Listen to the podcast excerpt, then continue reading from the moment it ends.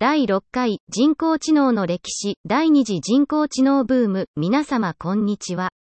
第6回目の今回は人工知能の歴史として第2次人工知能ブームについて書いてみたいと思います。第一次人工知能ブームは、実験室では有効であったものの、実際に我々が直面する複雑な問題には一切使えなかったことが原因となり、1970年代後半に残念ながら終焉してしまいました。世間は非常にドライなもので、これまではすごい技術だともてはやし、多くの研究費を投入してくれていたのに、手のひらを返したかのように研究予算を削減されたり、予算が出なかったり、はたまたペテン師呼ばわれされるなど、研究者はかなり冷遇されたようです。それでも知的好奇心を糧にめげることなく研究者たちは研究活動を続け、ついに第二次人工知能ブームを起こすことに成功しました。1980年代のことです。第二次人工知能ブームでは、複雑な問題にも対応できるようにするため、専門家の考え、専門知識をデータベースとして記憶させる知識ベースという技術を導入しました。つまり、専門家である人間が実際に使っている知識や実際に言っている判断をそのままコンピュータで実行させようという試みです。この方法は理想通りに活躍し、実際、飛行機の自動運転などに利用され、非常に大きな成果を残すこととなりました。現在の飛行機では、離陸、着陸時などを除き、ほとんどが自動運転になっており、飛行機が事故を起こした際には、ほとんどが自動から手動に切り替えられた時であると言われるほどにまでになっています。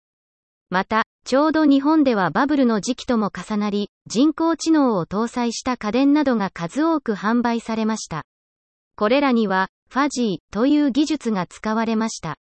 この技術も、専門家の知識を利用し、0、1だけではなくより柔軟な判断ができるように進化させたものでした。しかし、第二次人工知能ブームも例外なく、やはり衰退の道を取ることとなります。それは、知識ベースも、ファジーも専門家の知識、判断をすべて記録する、登録する必要がありますが、その作業が非常に大変であったことが主な原因です。専門家の方に多くの時間をとっていただく必要があり、また、出来上がったデータベースをメンテナンスするのにもまた、専門家の力が必要になります。もちろん新入社員には到底そのような作業はできず、匠の技を次の世代に引き継いでいく必要が出てきます。